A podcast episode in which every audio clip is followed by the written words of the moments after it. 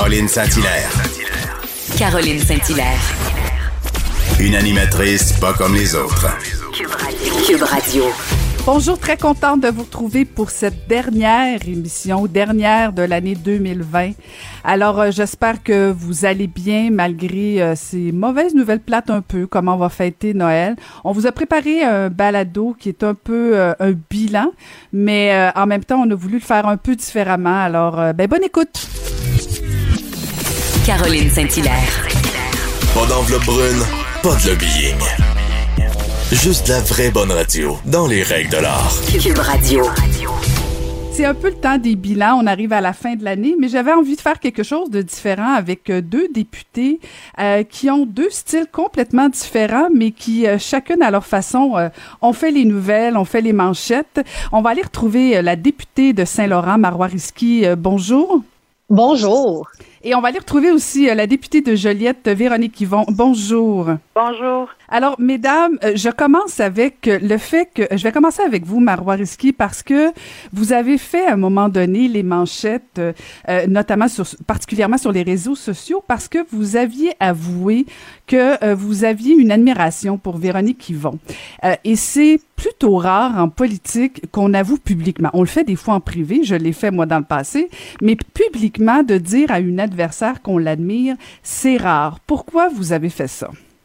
Ah ben c'est que c'était quelqu'un qui m'écrivait sur euh, Twitter puis j'avais vraiment juste répondu spontanément et jamais j'aurais pensé que ça serait devenu viral mais qu'effectivement tu sais j'admirais beaucoup Véronique Yvon puis quand moi j'étais arrivée en politique la vérité c'est que j'ai pas eu le petit guide de la députée là j'étais arrivée en commission parlementaire études article par article puis euh, visiblement j'avais euh, probablement euh, besoin d'aide puis Véronique a, jamais été une personne qui travaille seule dans son coin des fois, c'est elle d'ailleurs qui la première qui m'a donné le conseil. Elle disait, hey, ici, vote, là, demande à suspendre ton article. Moi, je savais même pas que je pouvais suspendre mon article puis aller à un autre article.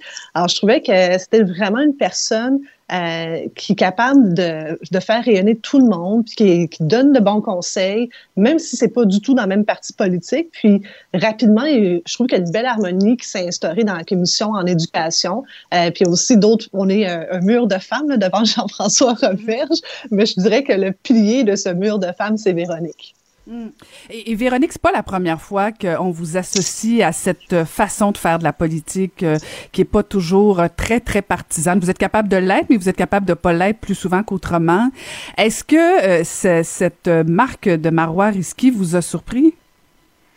Ah, oui, quand même un peu, mais on s'apprécie bien dans la vie, dans la vie privée, Euh, et parce qu'on a été, euh, je dirais, appelés à travailler très très rapidement ensemble, puis avec notre autre collègue Christine Labrie aussi, euh, parce que les projets de loi en éducation se sont succédés là, dès le début du, euh, du- de la législature, de la- du nouveau mandat du gouvernement, et euh, on a développé rapidement une belle collaboration. Fait que je trouvais ça très généreux de sa part. Euh, C'était vraiment un beau cadeau. Je me souviens où j'étais. Et euh, ben là, c'est ça, c'est devenu viral. Puis ça, ça a comme euh, entraîné tout un mouvement où des, des députés de différents partis se sont avoués publiquement leur admiration réciproque. Fait que ça a donné lieu à quelque chose de très sympathique. Je pense comme Marois est capable de le faire à sa manière. Puis euh, moi, oui, ça m'a fait ça m'a fait chaud au cœur de voir qu'on était capable de, de, de, de transcender ça, cette partisanerie-là. Ouais. Et, et là, j'ose la question, euh, est-ce que c'est le fait que vous soyez deux femmes que ce genre de choses-là est possible ou si ça n'a rien à voir, Marois? Ben, moi, je pense que c'est surtout la signature Véronique Yvon, là, plus que d'autres choses. Euh, mais probablement, je sais pas, nous, dans notre commission en éducation, ça fonctionne vraiment, je trouve, bien. Euh, Il y a personne qui essaie de tirer la couverture. Euh, on est capable, par exemple, euh, quand il y a une bonne suggestion, que ce soit Christine Labrie ou Véronique, de dire ah ben oui c'est une bonne idée. Euh, on n'essaie pas de, se l'approprier. On est capable de dire oh, euh, très très bonne suggestion. J'encourage ma collègue. J'abonde dans le même sens. Euh, je sais pas comment ça fonctionne dans d'autres commissions, mais pour nous, je pense qu'on a une belle recette. Mais vous faites référence au travail de commission, c'est le genre de, de, de travail que les médias on, on suit pas nécessairement beaucoup là. Euh, c'est essentiellement la période de questions qui euh, qui suscite beaucoup d'intérêt, beaucoup de passion. Euh, Véronique en commission, oui, je pense qu'on est capable de voir ce travail là euh, qui est pas toujours partisan, mais est-ce que c'est possible aussi dans le cadre d'une période de questions où c'est plus difficile? C'est plus difficile parce que chacun essaie de marquer ses points, de d'avancer ses propositions. Euh, dans le contexte de la pandémie, c'est sûr que c'est une dynamique où il y a beaucoup de propositions, il y a beaucoup de demandes qui sont faites au gouvernement. Mais encore là, moi, je trouve qu'on on a réussi euh, ça. C'est sûr que moi, ça fait plus de dix ans que je suis députée, j'ai jamais vu ça. C'est-à-dire qu'on soit capable, les, les, trois, de jamais se tirer de flèche ou d'essayer de se nuire. C'est-à-dire que je pense qu'il y a un respect qui s'est instauré entre nous. Puis ça va jusqu'à la période des questions, dans le sens qu'il y a des journées où les trois porte-parole de l'opposition vont se lever pour poser une question à Jean-François Roberge. Puis je sens beaucoup plus une course à relais entre nous, de se passer le flambeau euh, pour l'intérêt supérieur des élèves puis de l'éducation, puis c'est pourquoi on se bat, que d'essayer de dire, hey, c'est moi qui va gagner la journée, c'est moi qui va gagner la joute. En tout cas, moi, je, le, je pense qu'on le sent tout comme ça. Euh, notre idée, c'est de, de faire euh, de faire vraiment front commun euh, pour pouvoir euh, donc avoir les réponses qu'on veut, faire la différence qu'on veut pour les élèves. Puis Marois, elle a cette faculté-là d'être capable de, de reconnaître, de s'approprier des propositions qui viennent des autres, mais de reconnaître, comme ma collègue de Joliette l'a déjà dit, euh, comme je, mm-hmm. je pense, comme ma collègue de Joliette. Puis ça, c'est rare qu'on voit ça en politique, qu'on a développé ça, les trois. On, se tire pas la couverte chacune de notre côté, on essaye de travailler ensemble pour que le mieux ressorte pour euh, la cause qui nous tient à cœur, celle de l'éducation. Donc, est-ce que c'est comme ça là, ça ben, peut être euh, mais, c'est exactement ce que j'allais dire. Oui. C'est ça, ça sonne très cliché. Puis en fait, là, je me, je me fais la réflexion parce que je, je me souviens pas, moi, d'avoir vu ça. Mais bon, moi, j'étais dans un Parlement qui est un petit peu plus hostile que celui de l'Assemblée nationale, surtout quand on est, euh, mm-hmm. on est souverainiste. Mais est-ce que c'est le dossier de l'éducation? Est-ce que c'est le fait que vous soyez toutes des femmes? Est-ce que c'est euh, l'humeur de la COVID où, à un moment donné, vous sentez que vous devez faire un peu, un peu de, de jeu d'équilibre justement, parce qu'on dirait que les gens sont moins patients avec toute la notion de partisanerie. Euh, Véronique, vous avez une expérience bon plus, euh, plus longue sur vos dix ans, mais est-ce que c'est un mélange des trois? Est-ce que c'est en fait, c'était là avant la COVID. Marois, tu pourras me corriger. Mais c'était là avant la COVID. Je pense que ça a pris une, une, intensité probablement plus grande avec la COVID parce que c'est sûr qu'il y a énormément d'enjeux en éducation, autant sanitaire que pédagogique. Mm-hmm. Et puis, euh, vu qu'on avait déjà, je dirais, cette base-là de collégialité parce qu'on avait fait tellement de projets de loi. Là, il y a eu le projet de loi sur les frais scolaires, il y a eu le projet de loi sur les commissions scolaires, il y a eu euh, le projet de loi, c'est quoi dans le troisième? Euh, on en a fait euh, trois, vraiment un, après l'autre. On a fait les frais facturés aux parents ainsi que dans maternelle 4 ans, qui a, été très maternelle 4 ans, ben oui, c'est ça. Comment l'oublier? Donc, en un an, on a été tout le temps en commission ensemble. Tu sais. Donc, on avait déjà cette base-là. Bien, je pense qu'il y a différents facteurs qui peuvent. Moi, je pense que le, le, facteur femme, il n'est pas euh, le seul. Puis je pense qu'il y a des hommes qui ont vraiment cet esprit-là aussi de collégialité. Mais je pense qu'on a on, s'est plus permis de l'affirmer. Puis c'est sûr que la pression vient souvent des partis politiques de dire ouais mais là euh, c'est nous autres qui avons mis cette idée-là de l'avant. Euh, oui mais là on peut pas quand même aller jusque là dans notre collégialité. Mais je pense que nous c'était pas faux. On, s'est pas mis à faire plein de points de presse les trois ensemble pour donner l'image de, la transpartisanerie. Mm-hmm. En fait, on, je pense qu'on n'en a jamais fait les trois ensemble. C'est juste qu'on a appris à travailler ensemble et euh, ça, ça, ça, crée cette dynamique-là. Donc, je pense que c'est un mélange de tous les ingrédients, honnêtement. Là. Et, Marois, vous avez un style, bon, très, très à vous, très particulier, redoutable, très rapidement à l'Assemblée nationale. Euh, Jean-François Roberge euh, doit de temps en temps vous maudire, mais il le dira jamais publiquement. Euh, Est-ce que, en même temps, parce que vous êtes, vous êtes arrivé euh, rapidement à l'Assemblée nationale, vous avez fait votre place très rapidement. Est-ce que vous sentez que votre style dérange? Ben oui, ça je l'ai senti très rapidement aussi que mon style mm-hmm. dérangeait, mais je l'ai assumé. Puis, euh, j'ai pas d'agenda caché. Moi, je veux que les choses bougent. Puis des fois, quand tu veux que les affaires bougent, c'est sûr que tu vas bousculer. Puis quand tu bouscules, il y a des gens qui aiment pas ça. Puis il y en a qui aimeraient ça que tu prennes, euh, comment dire, ton trou. Mais je suis pas venue en politique pour prendre mon trou. Là. Donc, je prends ma place. Euh, et puis, à la période des questions, euh, moi, j'ai pas de questions écrites.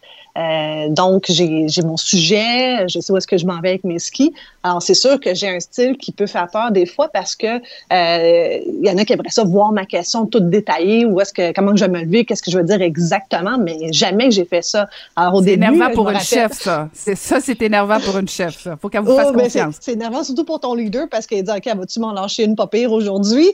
Mais à date, on l'a pas trop échappé. Mais c'est arrivé aussi. Euh, je me rappelle récemment, Jean-François Euh, Véronique était en cinquième position en période de questions, puis moi, j'étais en sixième. Et lui, c'est pas que je me lève en sixième. Et Véronique pose une question sur l'aide pédagogique. Et Jean-François répond quelque chose de complètement déconnecté. Il dit Je suis content que ma collègue de député de Joliette s'intéresse pour une fois euh, au, développement pédagogique. là, moi, je me lève. Je, voyons donc, c'était parmi la première à le demander de l'aide pédagogique.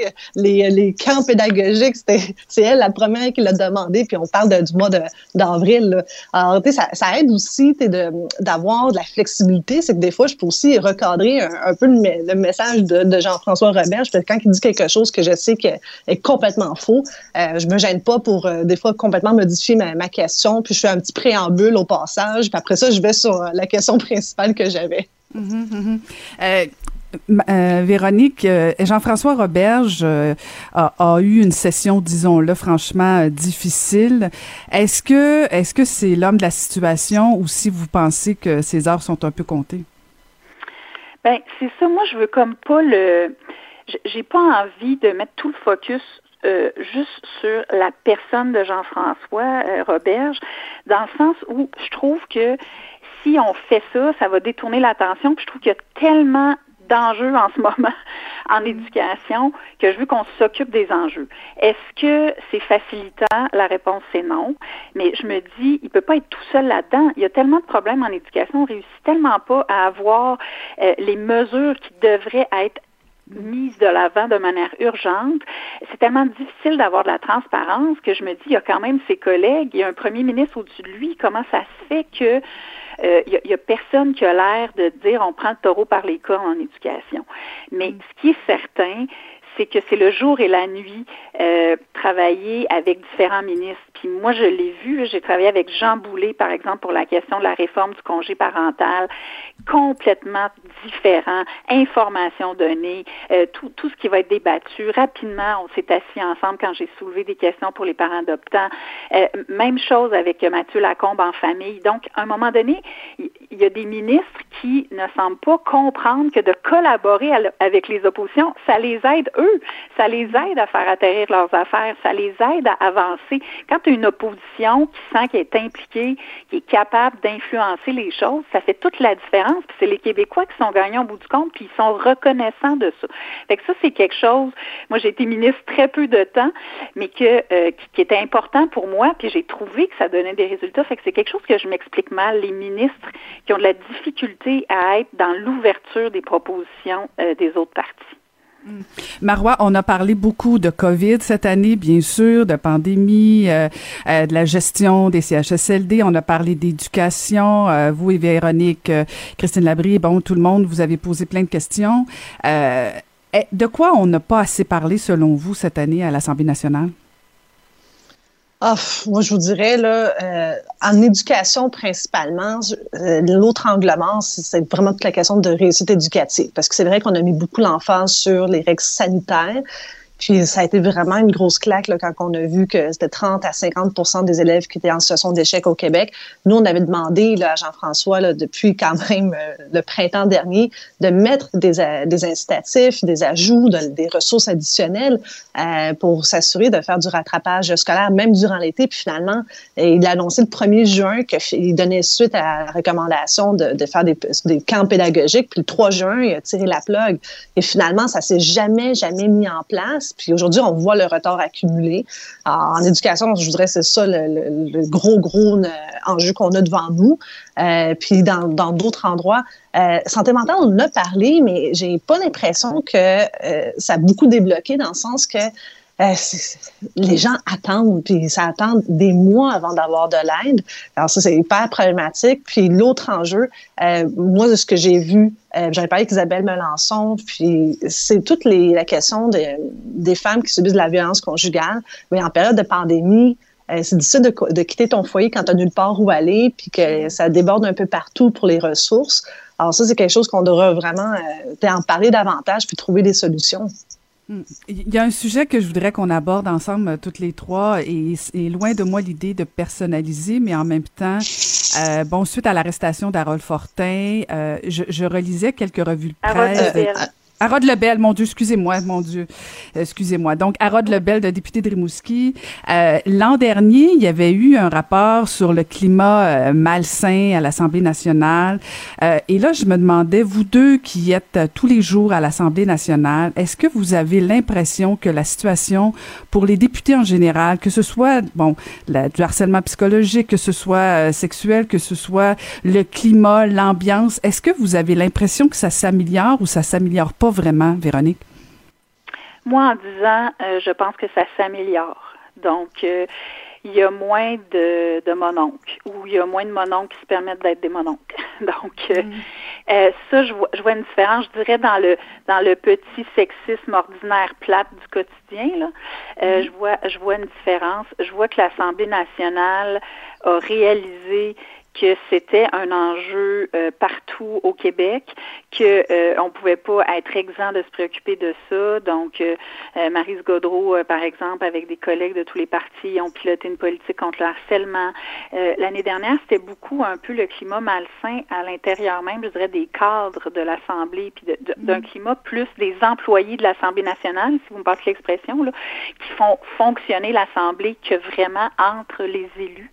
Mm. Mais faut être extrêmement vigilant parce que je pense que dans tous les lieux de pouvoir, puis des lieux qui ont été euh, forgés par des centaines d'années où il y avait juste des hommes, il y a comme des manières de faire qui sont encore ancrées, qui sont décalées euh, à certains égards de, de, l'évolution de, de, notre société.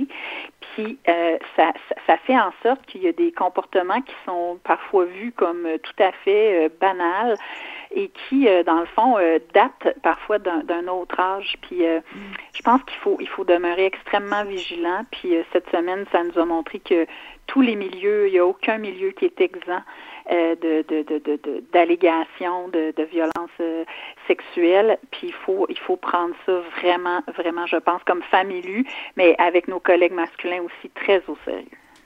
Ben, je vous remercie infiniment. C'est malheureusement tout le temps. J'aurais pu continuer une heure à vous jaser. Je sens que les, je, je, sens que les gens auraient bien aimé jaser avec vous, à prendre un petit café, jaser avec Marois Risky, Véronique Yvon. Je vous souhaite de joyeuses fêtes et euh, je nous souhaite euh, encore plus euh, d'exemples comme ça, non partisans. Ça fait du bien, même si de temps en temps, une bonne joute parlementaire, ça fait du bien. Mais de, de bons échanges cordiaux, je pense qu'on y gagne tous. Merci infiniment, vous deux. Merci. Merci de votre intérêt. Merci beaucoup. Merci beaucoup. C'était Marois Risky, député de Saint-Laurent, et Véronique Yvon, Yvon, pardon, député de Joliette.